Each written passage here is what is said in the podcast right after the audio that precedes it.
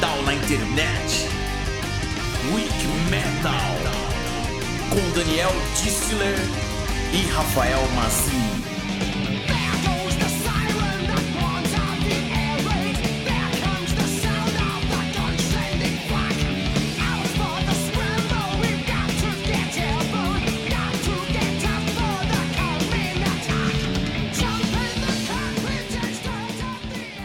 Moçada, bem-vindos ao primeiro episódio do Wiki Metal. É um piloto, na verdade, né, que a gente está fazendo, é uma ideia que a gente já tinha há muito tempo e que agora ela saiu do papel e está decolando, a gente vai colocá-la em prática.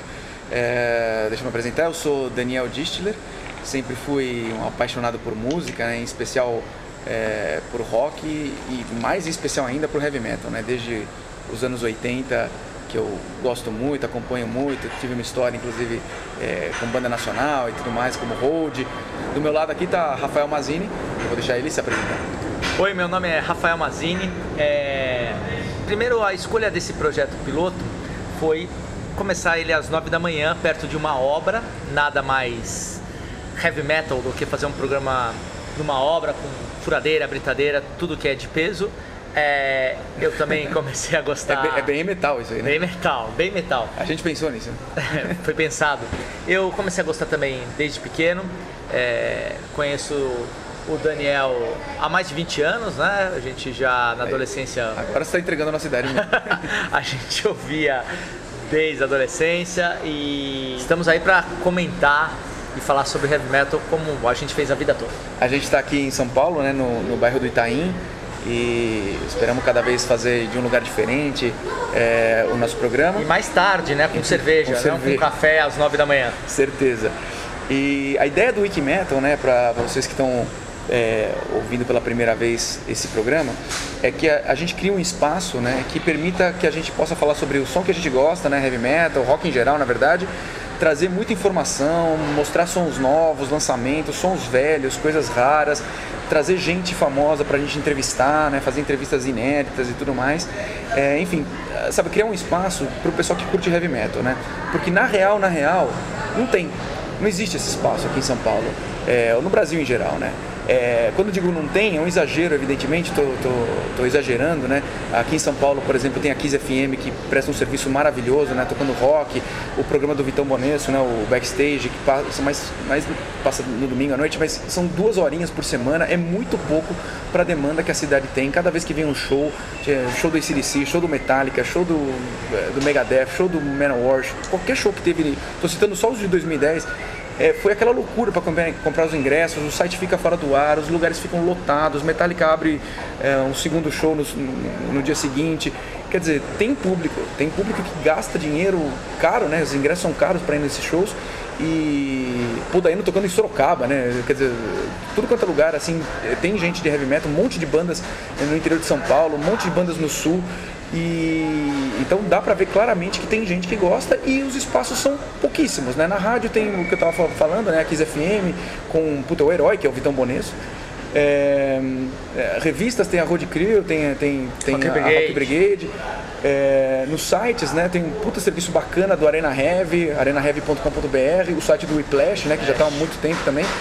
Mas é isso, né? Não tem, não tem muito mais do que isso, né? E, e, em especial um programa que seja mais descontraído, que traga novidades, que junte nesse, nesse modelo como se fosse uma enciclopédia de heavy metal, a gente acha que não tem, então a gente está querendo criar.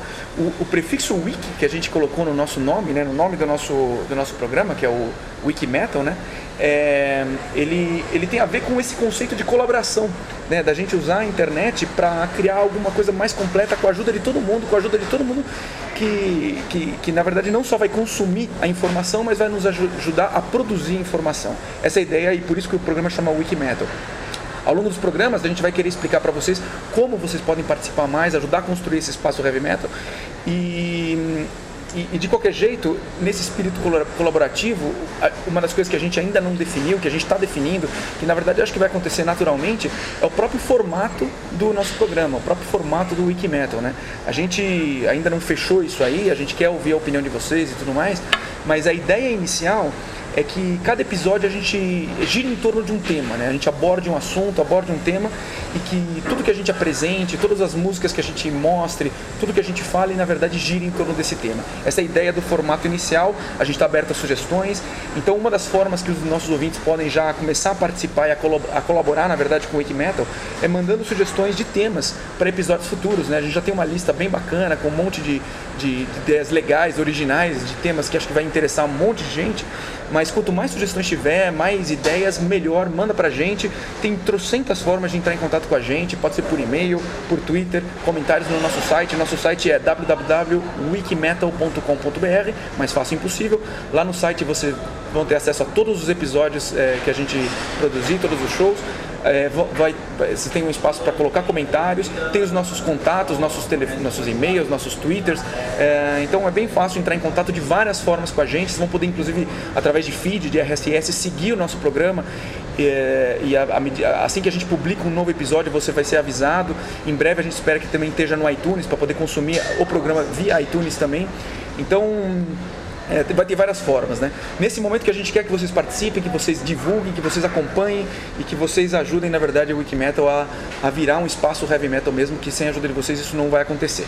A gente já estava com essa ideia do Wikimetal na cabeça e, e todo show que a gente foi junto, principalmente agora em, em 2010, a gente saía para tomar uma cervejinha depois e via que tinha nos bares ao redor e às vezes até nos isopores ao redor, a moçada ali comentando, comentando a última vez que a banda veio, ou que já viu a banda fora, o último CD, a gente falou, as pessoas sentam para conversar de heavy metal e falta isso, porque as pessoas elas acabam pesquisando nesses sites, elas acabam entendendo e querem conversar sobre isso. Esse é um espaço que a gente quer dar não só para nós dois, mas para todo mundo.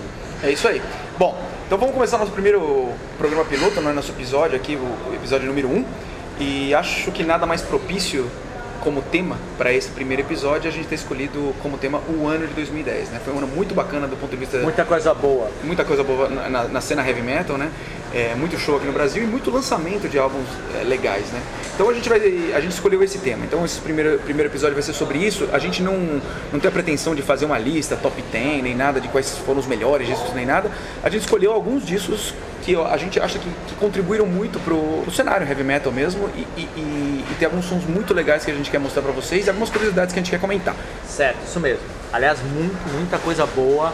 É, 2010 foi um ano de safra muito boa. Bom, se você me permite, eu gostaria que a gente começasse a fa falar de um álbum que para mim foi é, sensacional por vários motivos. Eu adorei esse álbum por muitos motivos, que é o Scream do Ozzy, que é, eu, eu simplesmente adorei esse disco. Não só porque o disco é muito bom, as músicas são muito legais, tem músicas muito pesadas, né? tem, um, tem um peso que faz tempo que não tinha. Os riffs de guitarra. Os riffs são muito legais.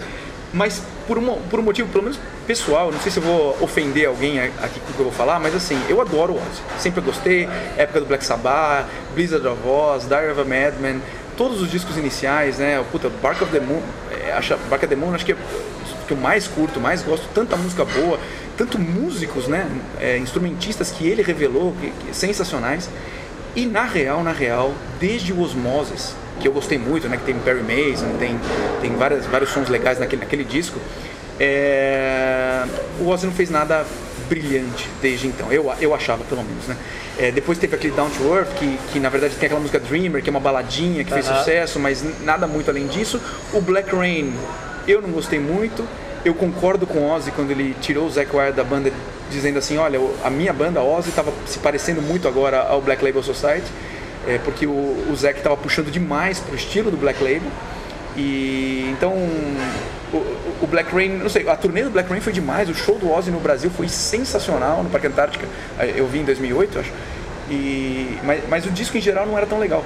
E esse disco ele retoma, assim, ele mostra o Ozzy de novo, assim, com muito som legal, com muitas músicas boas. É, ele tem Let It Die, Let Me Hear You Scream, que é a música que puta, foi, foi, foi o grande single né, que, ele, uh -huh. que, ele, que ele ele promoveu o disco, né? Soul Sucker, Digging Me Down, acho que é uma das músicas mais pesadas do, do, do disco. E além desse todo esse som pesado, tem as tradicionais baladas que o Ozzy sempre usa, que são muito legais, são músicas comerciais, né? Que são músicas que tocariam em qualquer rádio. Então eu gostei muito é, desse disco e tem uma outra coisa também, outro motivo que eu gostei muito do disco, que é a, a própria mudança na formação, né? Ele tra traz um, um, guitarrista novo, né? Meio desconhecido, Gus G, né? um cara que é grego, que tocou em algumas bandas, mas nada muito famoso, nada mainstream, e traz um batera novo, né? O, o Tommy Clufetos, que que também é, assim tocou com Alice Cooper, tocou com Rob Zombie, mas não tocou com nenhuma assim banda mainstream mesmo. E, e não é fácil substituir o Mike Bordin. Ah, eu concordo plenamente. Eu acho também que a arte do CD, a capa, o encarte, é, foi muito bem pensado, muito bem cuidado. O Ozzy, né, na verdade, esse ano de 2010, eu não lembro agora se o, o, o livro, o I Am Ozzy, foi lançado em, em 2009, 2010, mas enfim, é, o Ozzy está vivendo um momento muito bacana, né? Porque o disco bom, o livro dele, para quem não leu, é sensacional. Ele está traduzido em português, eu sou Ozzy, né? É, pode comprar, é, é, é, um, é, uma coisa maravilhosa e, e, é tão legal, é tão engraçado, é tão, tem tanta mensagem no livro que, é, primeiro, o Ozzy disse que tá, tem material para escrever um segundo livro, então está no projeto dele escrever um segundo livro, uma continuação, e está em fase de pré-produção um filme sobre a vida do Ozzy, né? Sobre, na verdade, baseado nesse livro, I Am Ozzy. Então, quem, não, quem, quem gosta de ler, a gente vai falar bastante sobre livro também aqui no Wikimetal, uhum. porque é uma fonte muito bacana para conhecer melhor os nossos heróis de heavy metal. E, e esse livro é a, é a, primeira leitura que eu recomendo para todo mundo. É um livro facílimo de ler, você começa, você não para de ler. Tá, tá escrito no linguajar Ozzy Osbourne, uhum. então, puta, é muito, muito bacana. Não, eu, eu o livro exatamente quando foi lançado eu, eu não, não lembro, mas a tradução para português foi também, fomos premiados em, em 2010. 2010. E, e, e, é generoso porque ele já começa a, a, o livro dedicando aos fãs e ao Randy Rhodes, o guitarrista que ele chama de um amigo, irmão. É, é, emocionante, ele começa o livro dedicando e as passagens, como o Daniel falou, maravilhosas. Ele conta quando ele estava com a antiga mulher, Thelma, e, e, e já com, com, a atual mulher, e aí ele ficava com as duas e estava cansado. Conta quando ele foi mandado embora pelo baterista do Black Sabbath, ele foi mandado embora, ele falou: não é esse cara que está mandando embora, é a banda toda, mas ele teve que vir falar. As passagens são muito, muito boas. E tem, tem histórias hilárias, assim, na época antes do Black Sabbath, quando ele trabalhava em, na fábrica de buzina, tem um monte de coisa é. muito, muito, muito legal. É, e o pai dele já falou: olha, filho é, você ou vai fazer uma coisa muito boa da vida ou você vai acabar na cadeia. E aí ele comenta: meu pai tinha razão.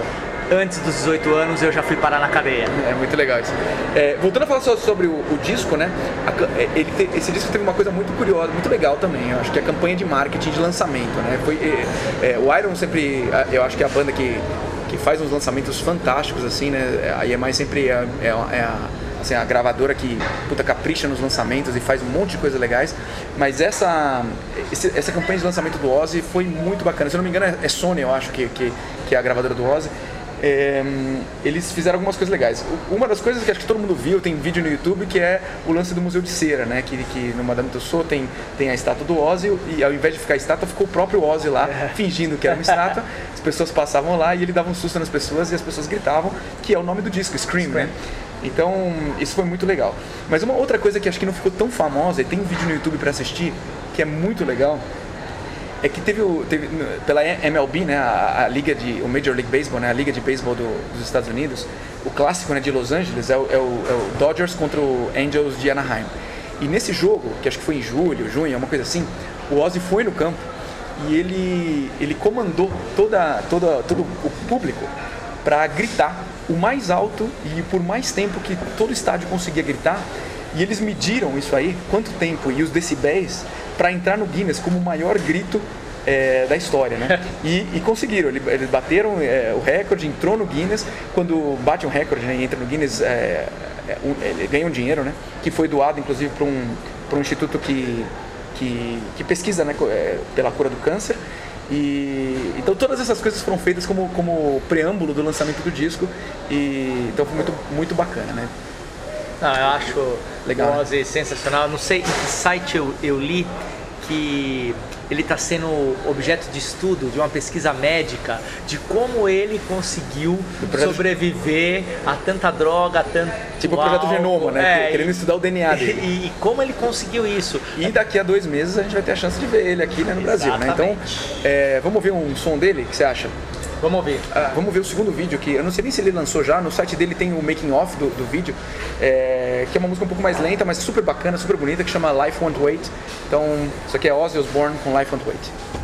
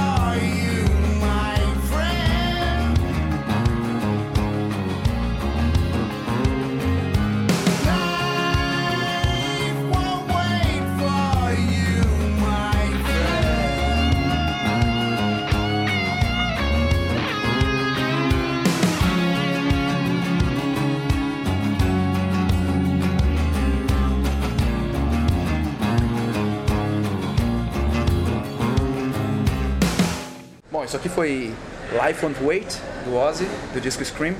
É um som muito bacana, um disco excelente.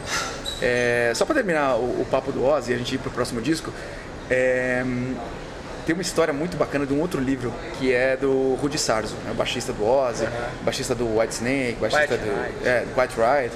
Ele sensacional, cara, né? Aliás, ele é cubano, né? Acho que pouca gente sabe, ele, ele nasceu em Cuba e com uns 10 anos foi para os Estados Unidos e, e, cresceu lá.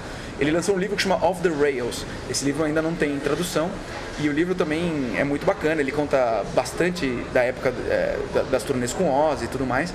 E, e o Ozzy não, não, confirma nem desconfirma as histórias que ele conta, mas eu, eu só queria contar uma história que achei muito, muito, muito engraçada, que é ele, ele, ele, ele, conta o seguinte, né? Não sei se você lembra. Você assistiu o filme Blade Runner, Rafael?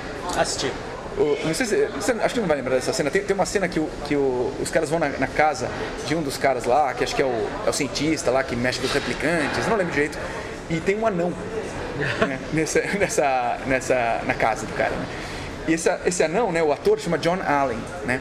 E diz a lenda que ele fez o papel do R2D2 no, no, Ah, no Guerra nas Estrelas. Mas não sei se é verdade, porque diz- tem, tem gente que diz que, que é mentira e tal, mas ele era o cara que fez esse papel no Blade Runner.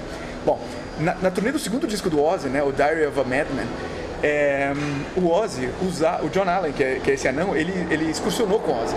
E o Ozzy usava ele no palco, ele enforcava o anão, né? Ele pendurava o anão e ele ficava enforcado, tipo, um puta tempo. O Randy Rhodes puxava a corda, o Ozzy puxava a corda, ficava balançando lá. E o cara ficava pendurado pelo pescoço lá, eles devem fazer algum esquema pro cara não morrer. Mas a história engraçada que o, que o Rudy Sarzo conta, que assim, o cara fez Blade Runner, o cara fez talvez Star Trek, né? O cara é famoso, né? Mas que a, Star Wars. Star Wars, é, desculpa. É, o, momento, o momento de fama do John Allen, né, desse anão, que ele, o, o Rudy Sarzo conta que eles estavam viajando na turnê do Diary of a Madman e não sei porquê naquela aquela viagem eles foram de classe econômica. Então tava o Ozzy e o John Allen. E aí o voo, o voo le- levantou o voo e veio um cara da primeira classe e foi direto no John Allen, no, no anão, reconheceu ele falou assim: Ah, você é o John Allen, você é o, né, você estreou, pá, pá, pá. vem comigo, senta aqui na primeira classe. Convidou ele para sentar na primeira classe e o Ozzy ficou na, na classe econômica. Né? Então, essa, tem, tem histórias como essa no livro do Rudy Sarzo, é muito bacana. Off the Rails, não vamos esperar que, que, que o pessoal traduza, né? É, inclusive, tem uma, uma editora que foi lançada agora, faz pouco tempo, uma editora brasileira que está se especializando em discos de rock, de heavy metal. Eles lançaram um disco do Iron Maiden, um disco, desculpa, um livro do Iron Maiden. E eu- vamos ver se a gente consegue trazer os caras aqui para falar um pouco do que eles estão pensando e tal, porque, de novo, né, espaço heavy metal que Ah, a gente é- tem e é que- muita coisa boa em livros, só que tudo É. em inglês, né? É, Às isso. vezes. Eu, eu tô lendo a biografia, o baixista do, do Metallica, né? O Cliff Burton. Ah, só que ainda não saiu Ainda não saiu também. E tem Dave Mustaine, tem várias coisas pra ler muito legais. Depois a gente vai indicando com calma. Bom, vamos pro segundo álbum. É, nós agora vamos fazer o contrário. A gente vai entrar com a música e aí vamos ver se vocês reconhecem. A dica é um power trio alemão, na minha, na minha forma de ver, muito, muito bom.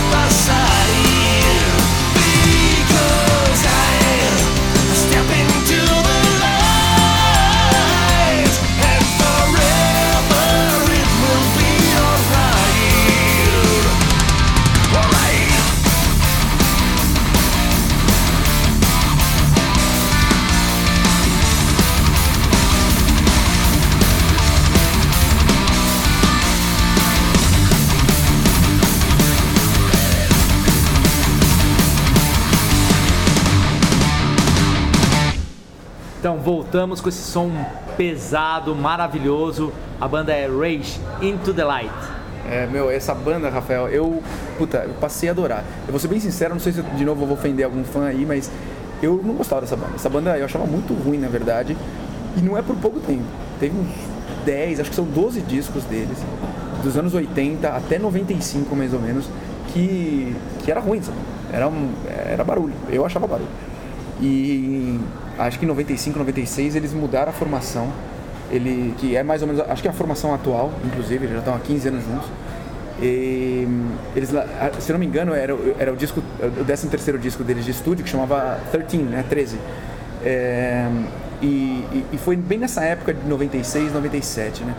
E desde então eles lançaram um monte de discos sensacionais, sempre nessa levada que a gente acabou de ouvir, que, que tem essa, essa pegada super pesada, com refrões super melodiosos. O vocal do cara me lembra muito James Hetfield, e aliás, eu queria fazer um paralelo com Metallica. Eu sei que você é super fã, não sei se eu vou te ofender, mas é assim. É, de, de, de o o Metallica lançou o Reload em 97. Eu sei que tem muito fã do Metallica que não gosta do Reload. Eu gosto do Reload, eu gosto do Load, eu gosto de tudo que o Metallica fez do Reload pra trás. Depois do Reload, veio os, os discos de cover, veio aquele com a o S- S&M, né, que é com a, a orquestra sinfônica. Veio o Sun Anger, que puta, eu não gostei. É, desagradou muita gente. As músicas são legais até, mas meu, a produção daquele disco, a bateria que parece que tá no radinho de pilha, não tem solo. Faltou solo de guitarra. Eu sou muito. guitarrista, não era possível, né? Um disco sem solo. Então, assim, eu não gostei. E aí, puta, ficou um tempão sem nada e veio o Death Magnetic em 2008, que é maravilhoso. Que eu achei que voltou a ser o Metallica de sempre. Metallica que eu, que eu sempre adorei, né? É, é que eu sempre vou puxar a sardinha pro Metallica, mas eu acho que é, ninguém gostou mesmo desse disco, mas eu acho que ele se preparou. O Metallica pegou uma coisa de pro pesado pra chegar no Death Magnet. Pode ser. Mas é o fato é que de 97 a 2008 foram 11 anos, praticamente, eu só ouvindo velharias do Metallica, porque não, não tinha o que ouvir. Então, o que, que eu ouvi nesse período? Rage. Rage, pra mim, foi o substituto do Metallica. Não quero ofender os fãs do Metallica, obviamente não dá pra comparar, nem a grandiosidade das bandas. Metallica tá no Hall of Fame, né? Uma coisa que pouquíssimas bandas de heavy metal conseguiram. E o Rage é uma banda muito menor, em termos de fama e tudo mais. Mas, do ponto de vista de som, cada, a cada dois, três anos eles lançaram esse 13, depois Ghost, Sound Chaser, Speak of the Dead, Carved in Stone e agora esse disco novo em 2010, Strings to a Web, que é o, o que a gente queria comentar agora sobre esse disco. São discos muito, muito bons. Tem. Ah, tem uh, Unity também, que eu nem falei. Mas são, tem muito disco bacana. É uma puta banda legal. É, e esse esquema deles fazerem esses refrões muito melodiosos com som pesado, eu acho muito bacana. Não, e eles têm uma coisa, principalmente nesse último disco, desse cuidado com detalhes na guitarra que acompanha o refrão, acompanha as bases. As harmônicas, né? Muito, muito cuidadosos, muito E bom.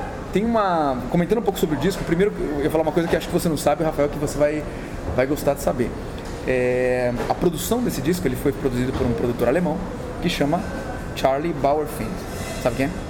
Não, Charlie Bauerfeind foi produtor do Halloween, foi produtor do Hammerfall e foi produtor do Evolution do Viper. ah, não Quando sabia. eles, grava, eles gravaram ele lá na Alemanha, é, o produtor foi o Charlie Bauerfeind. Mas voltando a falar do disco do, do Rage, é, puta, eles abrem com uma puta música legal que chama The Edge of Darkness, é, super pesada. É, é, vem depois, uma, a- a- acho que a, a mais pesada do disco, que chama Hunter and Prey, com, com solos muito, muito legais.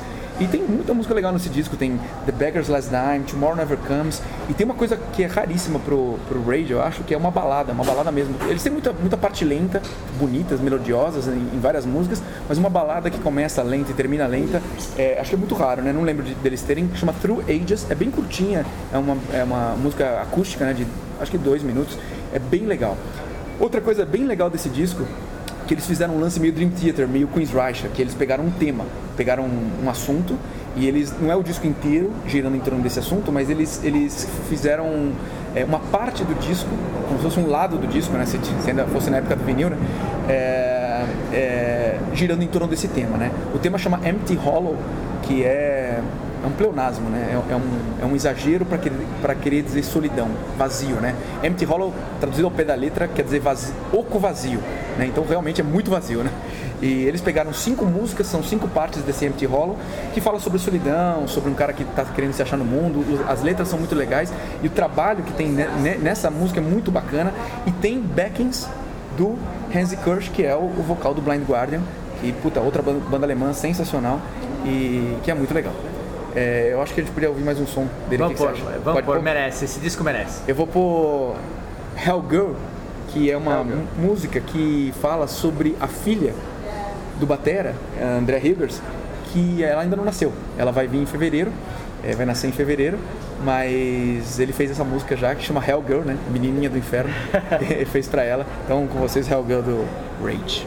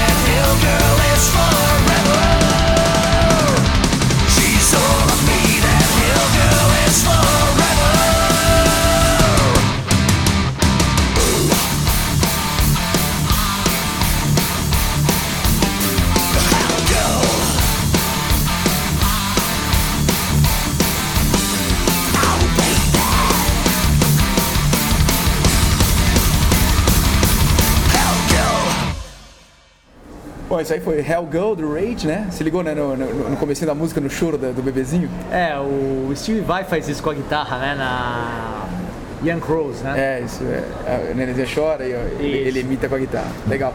Bom, vamos pro, pro terceiro assunto do dia aqui. É, você se lembra de Jane Yerondi? É um programa de heavy metal, né, Dani? Talvez não venha o caso. Você lembra? Não se vá, não, se vá. Então, agora vamos- a gente vai falar sobre o Jane Yerondi do metal, né? É, na verdade, puta, até a comparação é, é sacana, né? Mas, porque esse disco eu adorei, achei muito, muito legal, né? Tem nada a ver com o Jane Yerondi, apenas que é um dueto, né? Um dueto de um homem com uma mulher. Michael Kiske, Michael Kiske, né? Ex-Halloween. E Amanda Somerville, ex um monte de coisas, né? E achei que a dupla que eles fizeram foi muito, muito legal, né? É, ele acho que dispensa apresentações, né? Halloween, os- na minha opinião, os melhores discos do Halloween, né? É, o Skipper, né? Keeper, Keeper parte 1, Keeper parte dois. 2. E, e depois ele fez o Dome, pa- participou daquele projeto Avantasia. É, e ela, bom, ela, ela é americana, né? E mora na Europa já há um bom tempo. Acho que ela fica se revezando entre Estados Unidos, entre Alemanha e, e Holanda. Ele ela fez muitos trabalhos legais com muitas bandas que eu curto, tipo Camelot, que é da Flórida, que é americano, Ed Guy, a europeia, participou do projeto Avantasia, Épica, ela fez um monte de coisas, e ela trabalhou com o André Matos, né, nosso, nosso querido amigo André Matos, tanto na época do Xamã, como também nos dois álbuns solos do André, né? E ela teve participação, às vezes como backing, às vezes como, como eh, ajudando na, na composição lírica, das, da- principalmente da melodia de voz. Então ela é, ela é, ela é música e, e- e acho que agrega muito. Aliás, falando de André, né, vamos, vamos tentar trazer o André aqui pro Wikimetal, né? Vamos trazer o André, o Felipe também. Vamos lá.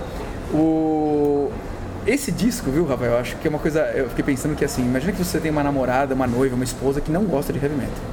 Então esse é o disco ideal para você introduzir heavy metal nela. né? Você co- coloca esse disco sem falar nada, fala assim, ah, isso aqui é, é a rádio normal tal. E ela vai começar a falar assim, pô, que legal esse som. E aí ela vai estar um passo de ouvir Halloween no, no final desse disco. Porque o disco vai num crescendo mesmo. A última música é uma música bem pesada, tem um puta riff legal, começa com um riff muito pesado, acho que chama Set a Fire. É, a- é disparada a música mais pesada. As outras tem, tem várias baladas, tem várias músicas lentas. Tem duas que eles já fizeram, inclusive vídeos, tem vídeo no, no YouTube para assistir. Silence, que é, é realmente uma balada, bem balada, bem melodiosa, bem melosa assim. Mas tem muitas músicas legais, Don't Walk Away, Rain, é, tem um monte de coisas legais. É, tem, tem uma música, inclusive, que até eu vou contar uma história pessoal meio engraçada. Nos anos 80 eu fui num. A gente passou as férias, eu e uns amigos, uns cinco, cinco amigos lá do colégio, a gente passou as férias num sítio de um amigo nosso que chamava Norberto. Ele tinha um sítio em, em Bragança Paulista.